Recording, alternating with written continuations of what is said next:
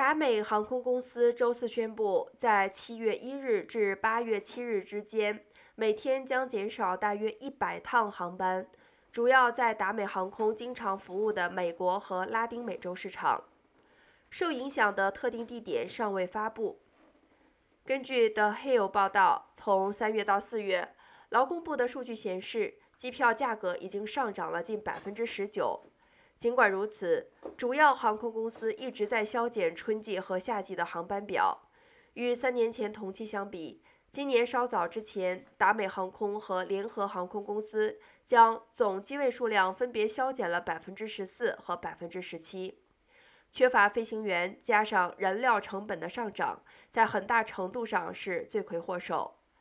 标准普尔全球的数据显示。自去年以来，紧跟着俄罗斯入侵乌克兰之后，航空煤油的价格已经上涨了百分之一百五以上。